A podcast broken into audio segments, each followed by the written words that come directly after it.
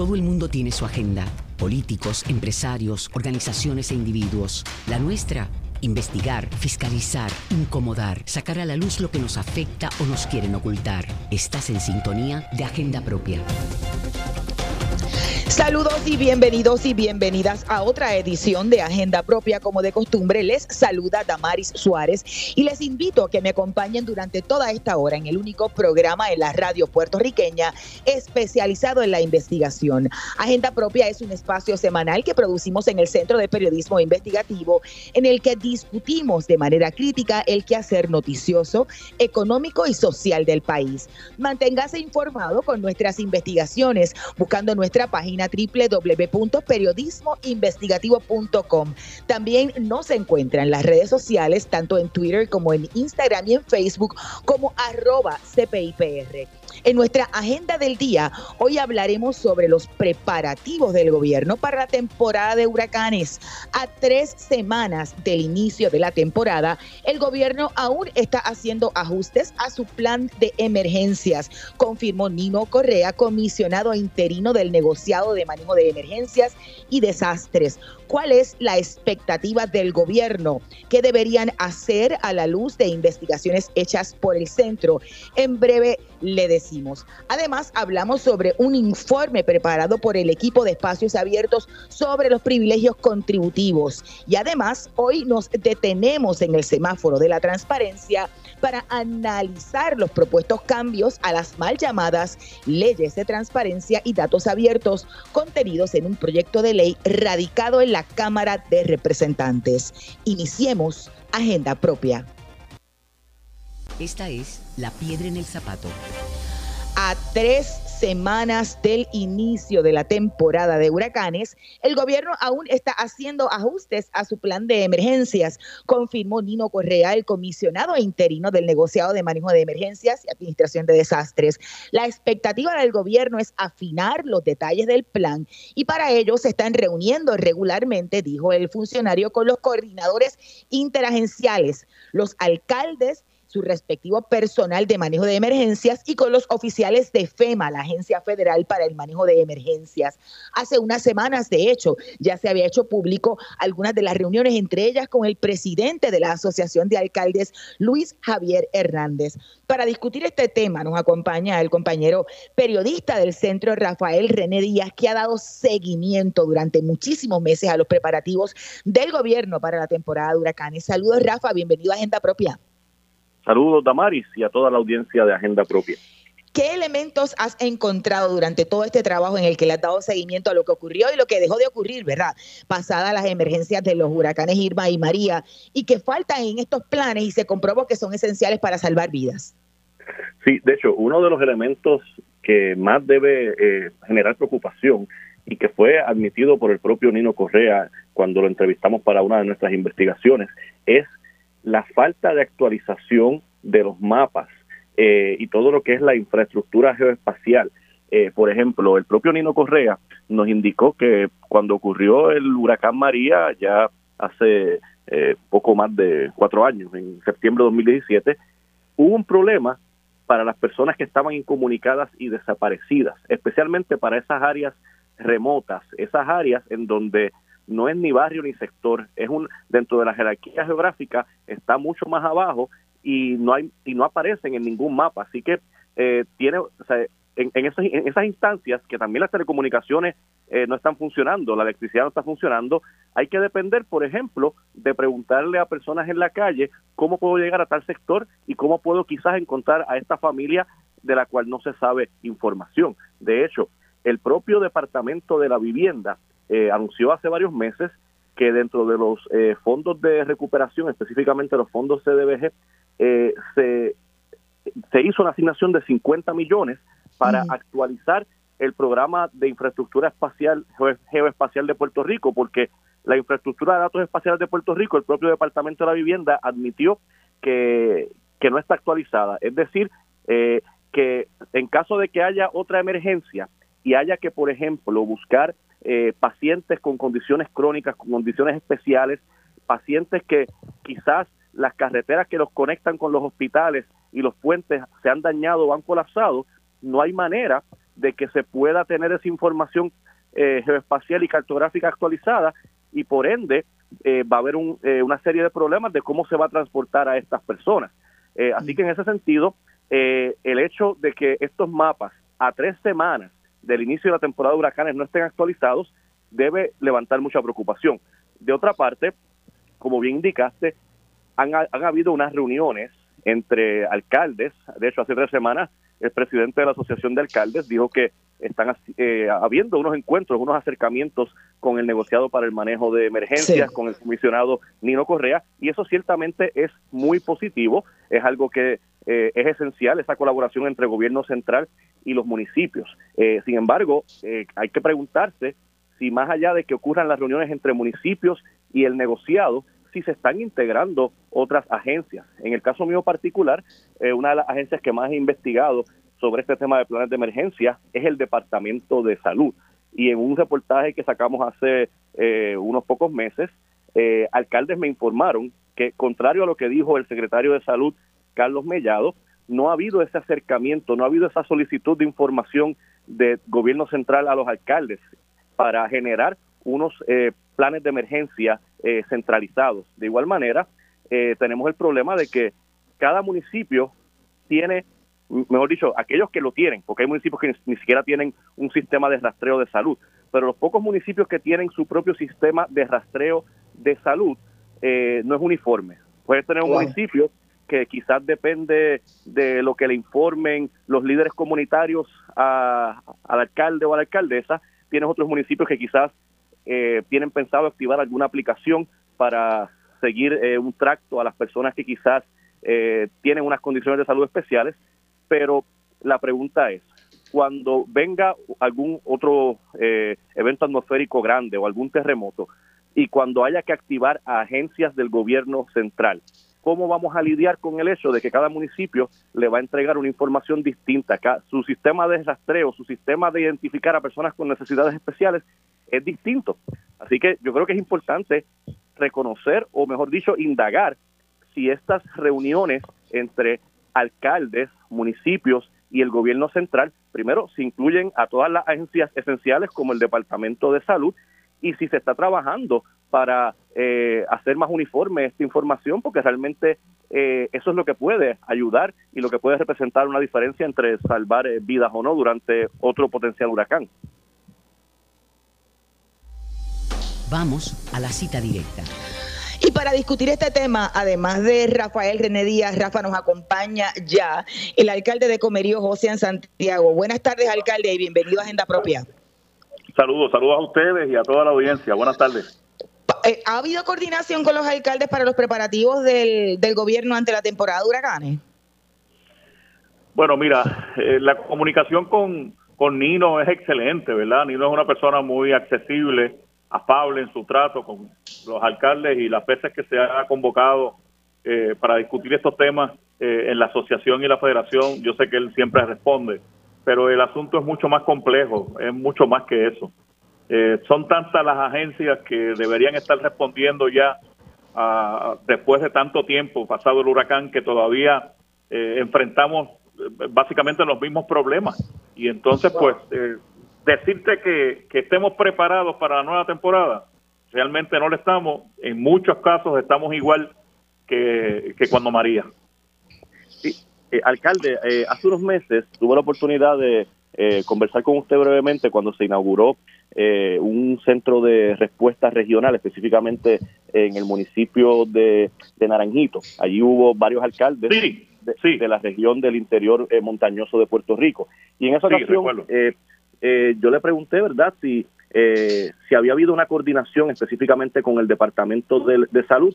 Usted nos informó que, que no había mucho contacto de, en términos de solicitud de información y comunicación desde el Departamento de Salud hacia los municipios para, por ejemplo, ver si se podían coordinar eh, sistemas más uniformes en el rastreo, para coordinar la atención a pacientes de condiciones especiales durante emergencias. Eso fue hace ya, hace unos meses, en septiembre de 2021 hoy, en mayo de 2022, ¿ha cambiado eh, eso que usted me informó sobre la poca comunicación?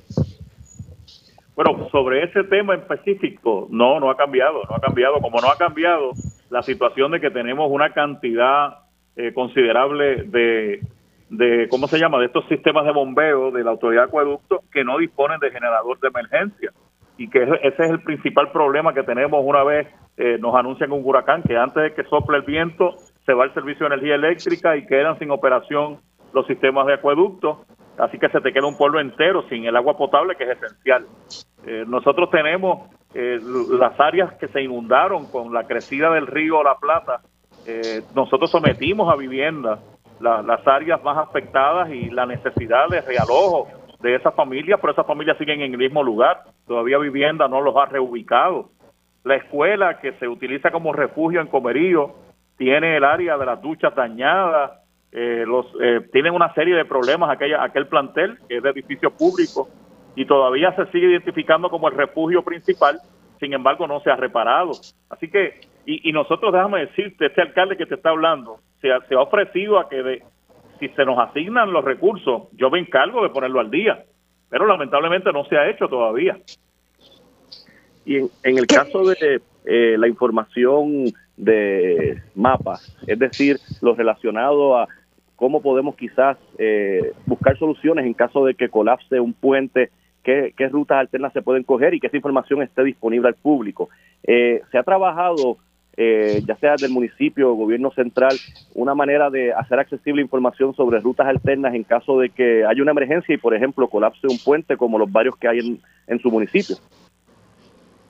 Mira, eso, eso, que se haya hablado en específico de ese tipo de información para publicarse, eh, no, no recuerdo. Eh, tenemos en agenda una reunión en estos días con, con manejo de emergencia que me parece que, hay que aprovechar para discutir ese tipo de cosas. Sí. Pero, pero yo te tengo que decir que son muchos los asuntos que tienen que ver con esto de, de un posible huracán y sus efectos eh, y, y, que, y que realmente uno siente que no hemos avanzado mucho. Mira, una de las cosas que le planteamos a Nino en la reunión, todos los alcaldes, es por qué razón, si en, todos los municipios tenemos escuelas que fueron desocupadas, escuelas que están vacías, ¿por qué no se puede trabajar un proyecto para que cada municipio tenga una de esas escuelas preparada como refugio permanente? Porque eh, entonces lo tendríamos con todos los elementos necesarios para atender una emergencia. Yo creo que esa sería eh, la mejor lección que podemos tener de María que en cada municipio tengamos un refugio permanente. Oye, y con la, con la cantidad de miles de millones que se han asignado eh, federales a Puerto Rico, eso debía ser una prioridad y es algo que tampoco hemos trabajado alcalde, y otra cosa que no es infraestructura, es cuestión de, información y que se confirmó de, la falta de ella en, luego de la emergencia por, María, es los problemas del directorio de las personas que están encamadas o las personas que necesitan diálisis. O sea, eh, más allá de infraestructura es otro preparativo para, en, caso de que nos quedemos incomunicados, poder salvar vidas. Eso tampoco se ha hecho, que usted sepa. Estamos de acuerdo, no, no, no. Que, que yo sepa que, la, que agencias del Estado hayan trabajado eso, no yo lo que te puedo decir es que para ese tipo de, atención, eh, mi experiencia después de María es que eh, el enlace con la comunidad, las organizaciones comunitarias son fundamentales porque son los que pueden mantener al día dónde es que está el que necesita la planta porque tiene que usar un equipo, dónde es el que está, dónde es que está el encamado que hay que asistirle. Eso, eso es un trabajo que se hace con, con la gente que está en las comunidades y eso nadie mejor que los municipios para hacerlo. Ahora bien, este, eh, para que nosotros tengamos eh, eh, ese apoyo, no, no es suficiente, y te lo tengo que decir con toda franqueza, la buena voluntad de Nino está presente. Nino Correa es un funcionario de primer orden, pero aquí tiene que haber voluntad del resto de las agencias de gobierno que tienen que atender los problemas que venimos arrastrando. Por ejemplo, como te decía, las escuelas que se identifican como refugio no están en condiciones todavía. Eh, personas que viven en zonas inundables continúan ahí, no han sido desalojados. Este, carreteras, en caso nuestro, eh, hablarte de, carreteras alternas es bien difícil, pero la vía principal de Comerío, que quedó incomunicado eh, por los derrumbes, pues allí sigue la situación de los derrumbes. Todavía no ha sido atendida esa área de la carretera. Así que decirte que, se haya avanzado eh, suficiente, nos queda mucho por hacer todavía, definitivamente. Y más allá de Comerío, obviamente usted asiste a estas reuniones junto a otros colegas alcaldes estas reuniones en algunas participan Eh, ¿Cuál es el sentir general eh, en términos de lo que otros alcaldes plantean sobre las necesidades más apremiantes? Eh, o quizás lo que usted plantea sobre Comerío son necesidades que se repiten en lo que plantean otros alcaldes. Se repiten, se repiten. Yo creo que eh, en términos generales, lo que yo he escuchado de prácticamente todos los alcaldes en la reunión con Nino es el asunto de la falta de generadores de emergencia en las estaciones de bombeo de la autoridad de acueducto. Eso es un problema eh, muy complicado porque al tú tener un pueblo sin agua potable, eh, la, atención a ese problema complica muchísimo la respuesta de los municipios. Y en segundo lugar, este asunto de los refugios. Eh, fue repetitivo escuchar de cada alcalde que las escuelas que le están señalando como posible refugio no han sido atendidos los problemas que se han, que se han identificado.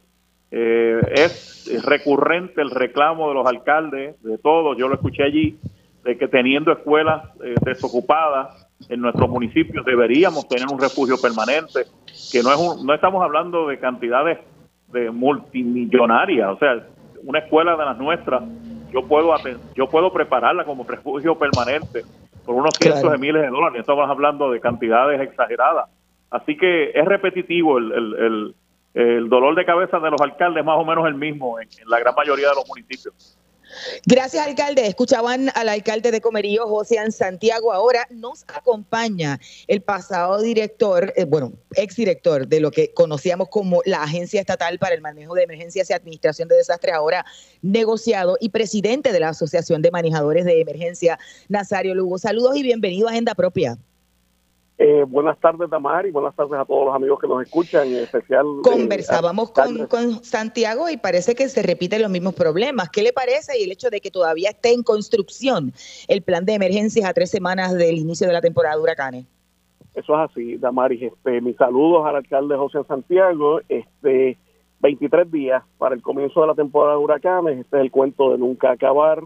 Eh, el gobierno, ¿verdad?, asume eh, que esto es un logro, el que estén afinando planes eh, a 23 días y, la realidad que esto demuestra el desfase que hay en lo que es la seguridad pública en Puerto Rico, que no deja, ¿verdad? No deja de, seguir preocupando eh, a todo el pueblo con relación a lo que es la atención, el manejo de estos planes de emergencia y lo que posiblemente pueda llegar a ser una respuesta en caso de un evento atmosférico que se acerque a Puerto Rico. Eh, Damaris, no estamos hablando de que Puerto Rico necesita únicamente eh, los refugios para la temporada de huracanes. Hace dos años vivimos la lamentable experiencia de los terremotos en la zona sur y los refugios tienen que estar listos en todo momento porque es para utilizarlo en caso de emergencias, que puede ser por un evento atmosférico, puede ser por un evento telúrico, pero de igual manera podría ser por cualquier otro tipo de emergencia que se desarrolle en un municipio. Muy acertada la propuesta del alcalde de Santiago, de José Santiago, de utilizar las escuelas que están abandonadas y que se le han convertido en estorbos públicos al gobierno, eh, eh, al gobierno municipal, eh, para utilizarlas como áreas de multiuso y entre ellos refugio.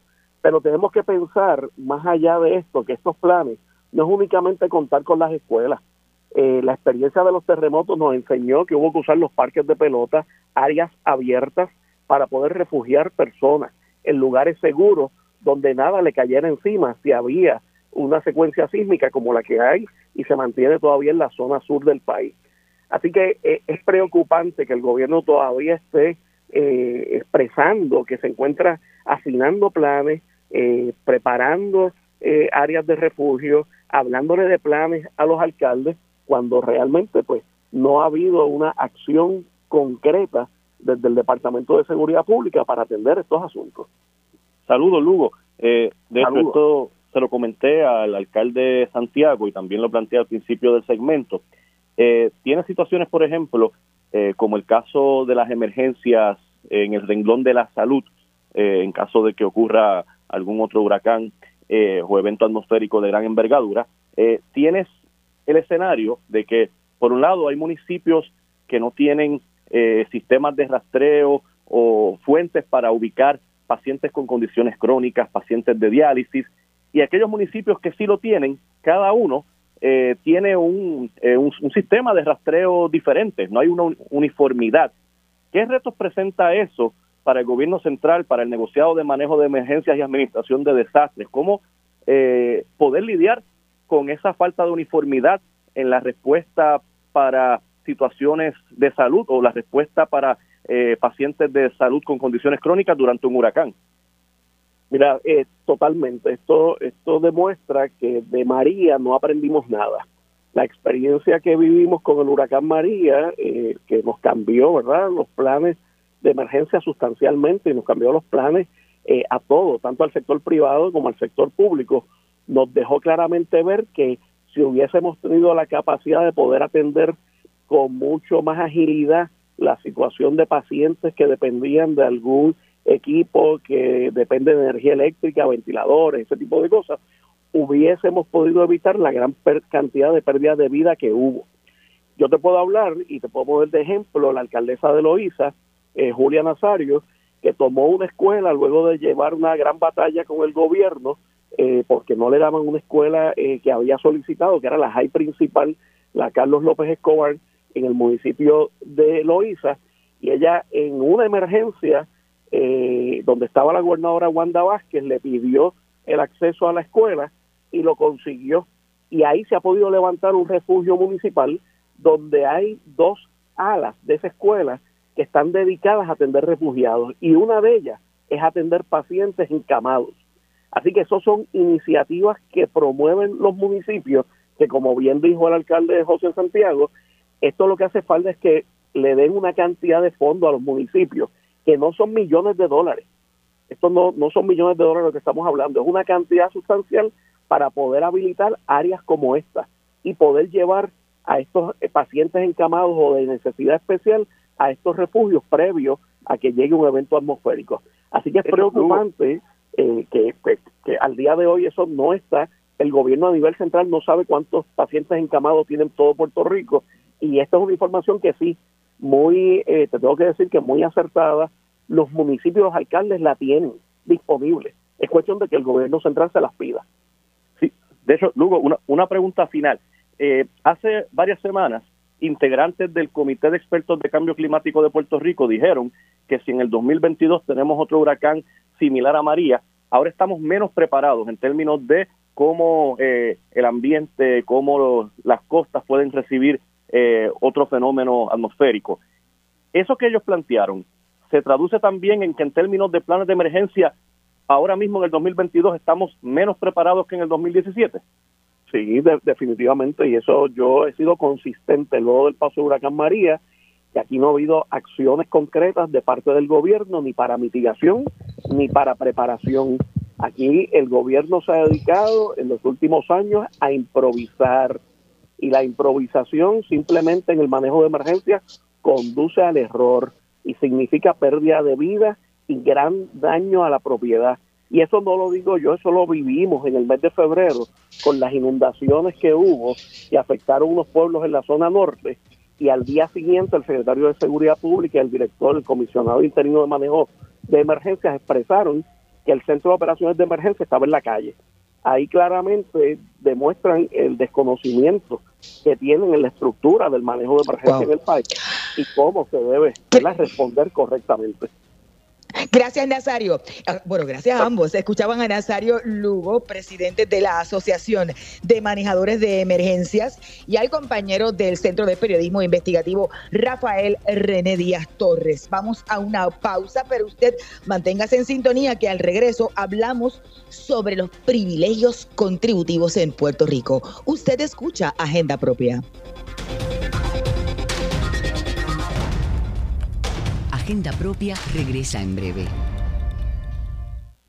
Ya regresamos con Agenda Propia.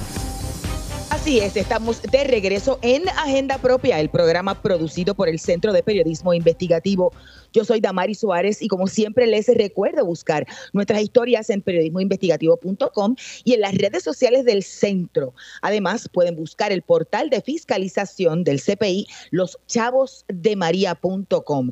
Bueno, Puerto Rico encabeza las jurisdicciones a nivel global con mayor proporción de gastos fiscales y menos transparencia, según común un informe de espacios abiertos titulado Gastos fiscales en Puerto Rico, desafíos internos y perspectiva mundial.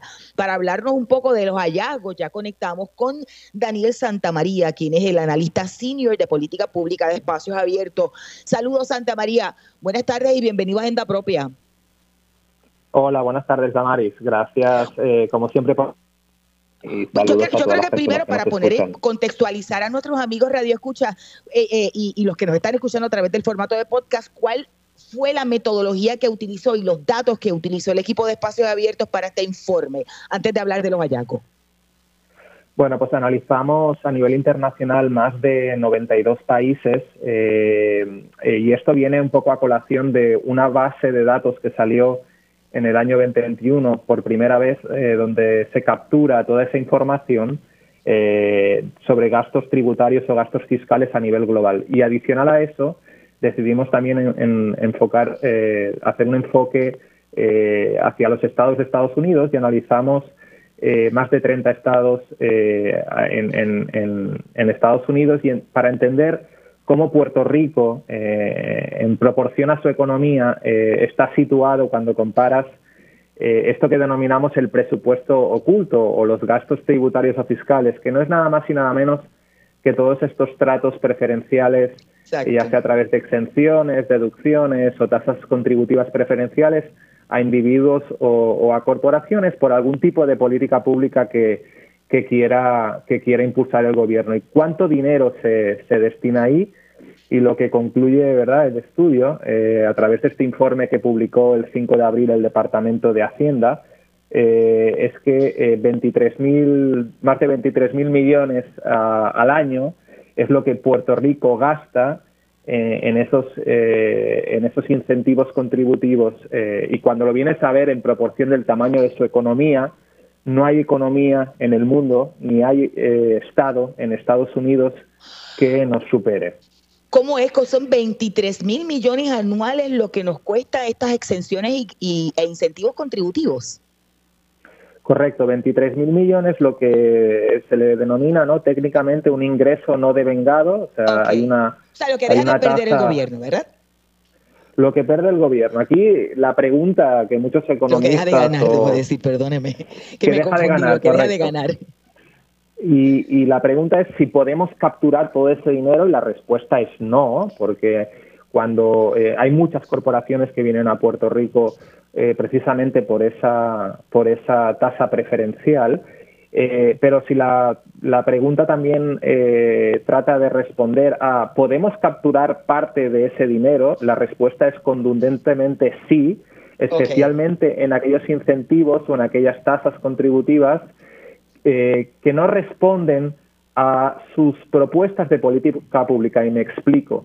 Eh, cualquier incentivo que se da eh, tiene que analizarse desde alguna perspectiva de, costo-beneficio, ¿no? De, saber, bueno, qué dejo de ingresar, pero a la sociedad puertorriqueña, ya sea en puestos de trabajo, ya sean oportunidades, ya sea en crecimiento económico, qué nos deja, ¿no? Y lamentablemente ese, ese análisis no está y lo que necesitamos es una ley, eh, una ley que en diciembre del año pasado, para nuestra sorpresa, ante un proyecto del Senado, vetó el gobernador cuando había pasado de manera abrumadora tanto por Senado como por la Cámara de Representantes. Y, ¿Cuál fue el gobernador Ajá. ¿Cuál fue ese, proyecto? Ese fue el proyecto, 20, el proyecto del Senado 206 eh, un proyecto que pretendía que se incorporaran las mejores prácticas de, difusión en, la publicación y análisis costo-beneficio de, los incentivos. El gobernador dio varios motivos. Eh, eh, uno, algunos los entendemos, por ejemplo, la necesidad de recursos en el Departamento de Hacienda, de una unidad para que produzca ese tipo de información.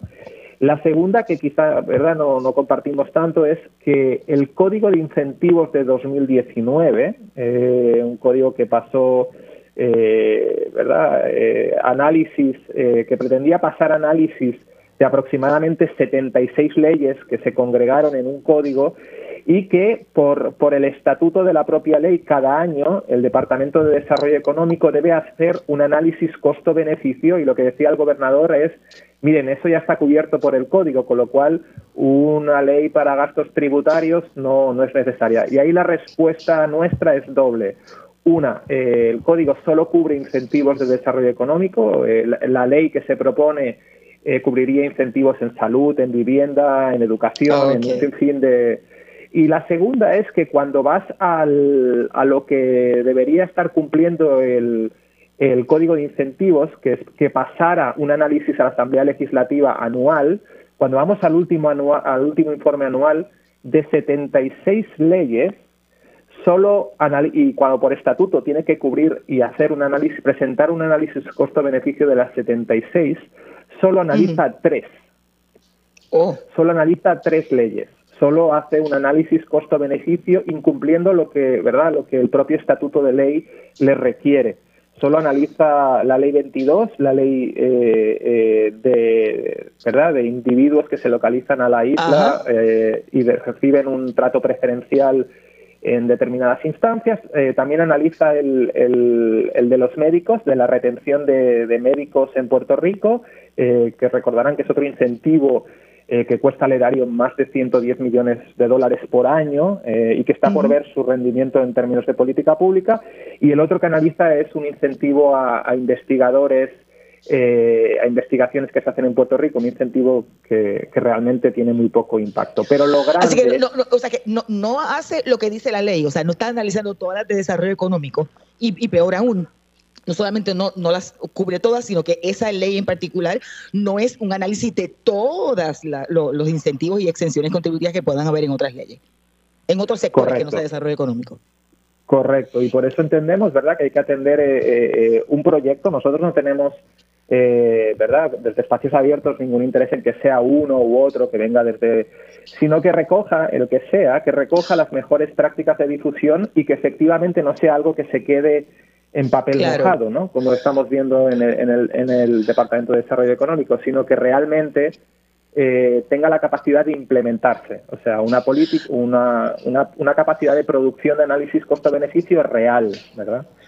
Claro. Que a veces pues no, no es lo que me está diciendo no hay un análisis exhaustivo. Entonces, pero entonces no es cierto lo que dice el gobierno cuando uno le pregunta eh, o ellos hablan sobre las leyes y los incentivos contributivos y las exenciones contributivas, plantean que el costo son costo efectivas, que ese dinero no entraría en la economía. El gobierno no tiene esa información, no puede validar con datos esa información, ¿verdad? Sí, correcto. Cualquier suscripción no deja de ser un, mero juicio de valor sobre algo que no está respaldado por evidencia empírica ni por ningún tipo de estudio. Luego hay que entrar en si ese estudio eh, eh, verdad cumple con ciertos requisitos y es un estudio pues que, que, puede ser verdad respetado en ámbitos académicos o no pero de momento no tenemos ni siquiera eh, un intento de estudio muy parcial solo análisis de tres leyes de 76 hay que reconocer que en el informe que publica Hacienda que, que antes no lo publicaba y que Espacios Abiertos verdad eh, llevó hasta el Tribunal Supremo eh, y que finalmente el departamento eh, por primera vez en el 2019 publicó sus gastos tributarios. Ha habido avance y así lo reconocemos, pero aún la, parte medular y fundamental, que es poder analizar su costo-beneficio y que ya sea el Ejecutivo o la Asamblea Legislativa tengan un elemento, dijéramos, de, valoración para decidir, por ejemplo, damos continuidad a X política o la suspendemos, cerramos la pluma aquí o la abrimos allá, porque ahora lo que estamos viendo es que ese presupuesto que se mantiene oculto, eh, eh, se, están tomando decisiones ahora con una reforma tributaria que si tú no miras eh, la coste efectividad de estos 23 mil millones que, que se van cada año, va a ser una sesgada, inevitablemente va a ser una parcial, porque solo estás entonces recurriendo a lo que se ve y con eso de lo que se ve acabas, eh, por ejemplo, eh, desfinanciando la Universidad de Puerto Rico este año una vez más, después de recortes durante tres años de más de 500 millones, y obviando y obviando eh, incentivos que pueden estar dando rendimientos negativos, pero de los cuales desconoces. Eh, así que eh, todo lo que no sea transparentar a través de mejores prácticas y legislación seguirá eh, abocándonos a o reformas contributivas sesgadas o decisiones que invisibilizan a unos y benefician a otros, ¿verdad? Y, esto siempre es asimétrico, el que hay, muchas, hay, hay, grandes intereses en, seguir siendo invisibilizados y seguir cobrando beneficios y hay otros que no tienen la capacidad de, cabildear y que siguen siendo los perjudicados y, y, ahí lo vemos en recortes en servicios esenciales que está padeciendo Puerto Rico y en, un momento donde entramos a pagar la deuda eh, eh, y que obviamente pueden venir problemas ¿verdad? De, dar tener dinero para servicios esenciales es importante saber si se justifica o no para poder eliminar realmente los que los que no, no están rindiendo beneficios al, al, país. Sí sí correcto. O sea uno no deja de verdad y, y nuestra posición siempre ha sido clara respecto al plan de ajuste.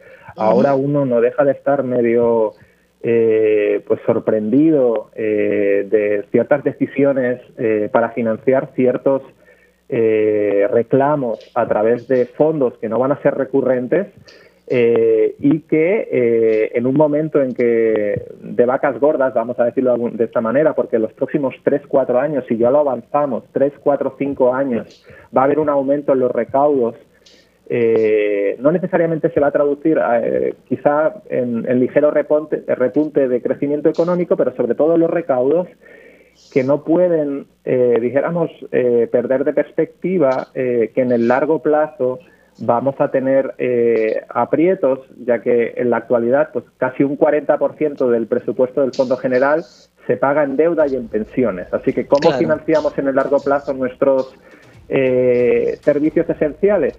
Una manera es transparentar esta pluma abierta de la cual no hay eh, ningún tipo de, evaluación costo-beneficio. Eso es lo que, lo que queremos es, primer paso, transparentar a través de regulación para luego tomar decisiones de eh, política pública informadas que, hacen falta en general en Puerto Rico.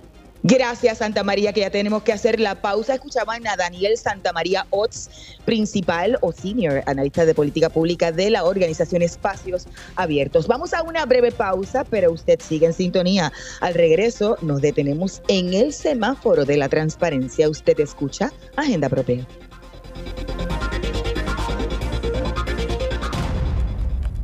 Agenda Propia regresa en breve. Ya regresamos con Agenda Propia. Estamos de regreso en Agenda Propia, el programa producido por el Centro de Periodismo Investigativo. Yo soy Damari Suárez y le recuerdo buscar nuestras historias en periodismoinvestigativo.com, en las redes sociales del centro, así como en nuestro portal loschavosdemaria.com. Paramos en el semáforo de la transparencia bueno, así es. La pasada semana se llevó a cabo, se llevaron a cabo las vistas públicas, una jornada de todo un día sobre el proyecto de la Cámara 1303 que busca derogar la ley de datos abiertos y enmendar la mal llamada ley de transparencia. El proyecto fue radicado por representantes de cuatro partidos políticos luego de meses de llevar a cabo mesas de, trabajo en las que participaron organizaciones vinculadas al tema de acceso a información y transparencia, como lo es el Centro de Periodismo Investigativo. Nos acompaña el licenciado Carlos Francisco Ramos Hernández, abogado del centro becado por el Equal Justice Works. Saludos y bienvenido a Agenda Propia, licenciado. Saludos, Damari, y saludos a todos los radioyentes de Agenda Propia. Bueno, primero un poco en términos generales, hablemos de lo que ocurrió en las vistas, ¿verdad? Del pasado lunes 2 de mayo. Hubo participación de varias agencias en la jornada de la mañana. ¿Qué le pareció lo ocurrido en, las vistas antes de entrar en lo que, lo que, lo que plantea el CPI? Pues yo, yo las vi muy positivas en el sentido de que creo de que el proyecto de ley a grandes rasgos, como precisamente nace del esfuerzo que han ¿verdad? pasado en los últimos meses de, dialogar, ¿verdad?, con las personas y las organizaciones que se dedican a solicitar información, es un paso en adelante. Eh, ahí, y creo que todas las agencias que participaron, estuvo PRIS, estuvo el Instituto de Estadística, eh, eh, en, los procesos y, y, creo que fue muy positivo. Y el, perdón, disculpen, y OATE, ¿verdad? La Administración de Tribunales, la rama judicial también expuso su posición.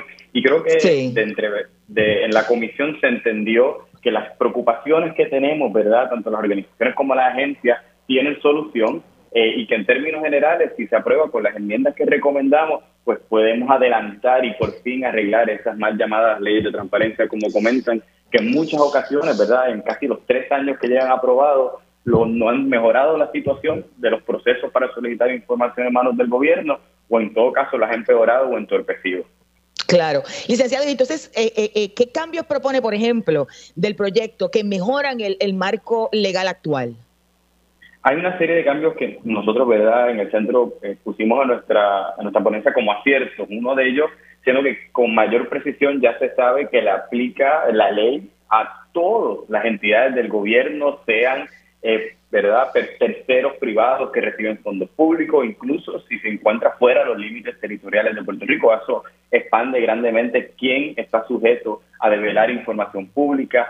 Eh, por fin eh, la presunción de publicidad, ¿verdad? Que todo lo que se genera claramente el público queda mejor, mejor establecido. Había una serie de categorías de excepciones que tenía la ley de datos abiertos, 12 para ser preciso, que se eliminan, que eso era un problema muy grande en cuanto a posibles restricciones que tenía el proyecto. De otra manera, se expande eh, la política pública de divulgación proactiva y rutinaria, que es meramente que las agencias y el gobierno publiquen información que se sabe que publica sin que haya necesidad de pedirla. También hay componentes de educación muy importantes. Uno de los problemas más grandes que hay con esta ley es que no se ha ejecutado internamente en la agencia, ¿verdad? Capacitar a los funcionarios y las funcionarias públicas que supone que respondan al público en estos temas y también una educación externa al público. Eh, y por último, creo que uno de los de los dos aciertos principales que se fortalecen mucho varios del, del, proceso del trámite de solicitar. Se acortan los términos, se pueden hacer solicitudes verbales por la vía telefónica. Si es una información que se conoce, que debe estar ya publicada, debe de entregarse inmediatamente para las personas, ¿verdad? Que después le deniegan una información y tienen que ir al tribunal se añade el requisito, ¿verdad?, de que puede tramitarse todo por correo electrónico, que facilita que no tenga que ir una persona físicamente a la Secretaría del Tribunal a llevar su recurso de revisión. Y por fin se crea un esquema de sanciones administrativas para que aquellas, aquellos funcionarios y las agencias, ¿verdad?, que por obstrucción, negligencia, temeridad, de forma caprichosa, eh, nieguen acceso a la información, esté sujeto a sanciones administrativas y que eso sirva, ¿verdad?, como incentivo para cumplir eh, con las disposiciones de la ley. Ahora entremos en lo que se tiene que mejorar, ¿verdad? Este, porque hay unas áreas que se habían propuesto y que se hacen recomendaciones para ser mucho más preciso. Sí, yo creo que hay dos, digamos, dos categorías grandes de desaciertos en, el, en el, proyecto de la Cámara 303. Okay. Por un lado es cómo manejan el asunto de información confidencial y las excepciones a la divulgación de información. Tienen una, proponen una información de confidencial un poco restrictiva que es parte de, unas, ¿verdad? unas confusiones eh, de concepto y añaden ciertas excepciones que no hay necesidad de añadirlas, aunque de por sí reducen las que hay, pero las añaden porque ya está incluida en lo que ha decidido el Tribunal Supremo en este tema. Eh, y, pues en este asunto pues hicimos unas recomendaciones técnicas de cómo entender a, grandes rasgos estas excepciones. Eh, por otro lado, uno de los problemas conceptuales más grandes es que al mezclar, ¿verdad? Porque se deroga la ley de datos abiertos que trabaja con la, con la política pública de datos abiertos, que es que la información, eh, eh, eh, los datos crudos, ¿verdad?, sean de manera accesible y reutilizables, ¿verdad? Pero hacen una equiparación entre datos e información pública. Y la realidad es que los datos es una categoría de información pública. Información pública es todo y los datos son una manifestación de información. Y a lo largo del proyecto, pues confunden esos conceptos que daría a entender que se está creando un rol ¿verdad? De, que tiene que haber mucho, como dice inglés, micromanagement de parte de las agencias antes de decidir qué se puede divulgar y qué no, para que cumpla con unos formatos y unos estándares de datos abiertos. Y por otro lado, que es que se le asigna, un poco en esta línea, eh, un deber y una responsabilidad de, fiscalizar e implementar la ley al Instituto de Estadística, que nosotros entendemos que no es la agencia apropiada, ¿verdad?, para, para llevar este, este, este tipo de trabajo. Eh, ¿Por qué? No necesariamente, el problema no es tanto el instituto, ¿verdad? Eh, el, CPI ha trabajado con el instituto otras veces, ¿verdad? Pero la realidad es que su trabajo es uno de un tipo de información pública, es trabajar específicamente con datos y con estadísticas.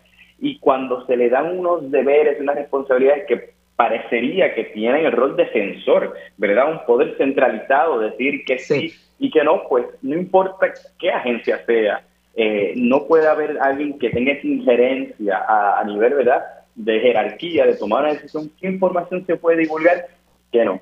En, en proyectos de ley anteriores que el CPI eh, impulsó, por ejemplo, en el 2016, no hay un problema con que haya una agencia independiente que fiscalice temas de acceso a la información y transparencia, pero que se dedique sola y exclusivamente a esos temas. ¿Verdad? Cuando Exacto. Se a mezclar... por, ejemplo, y perdón, licenciado, como en otras jurisdicciones, en otros lugares o países, se puede ser hasta un comité ciudadano que, que sea el, el, ente garante, ¿no? Pero, pero, pero que tenga experiencia y expertise con personas que sepan de acceso a información.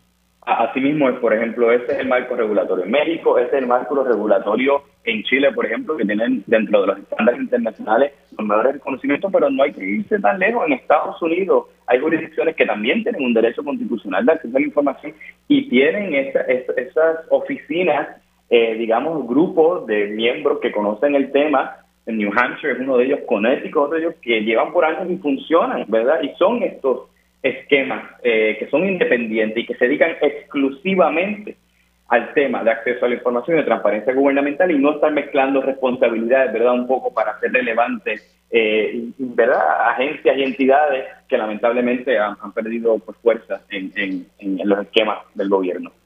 Se, se, eliminó quizá un poco algunas de las, ¿verdad? Se cortaron los términos, este, pero, pero había una, todavía quedaba, me, parece que, escuché excepciones que deben ser mm, eh, eliminadas.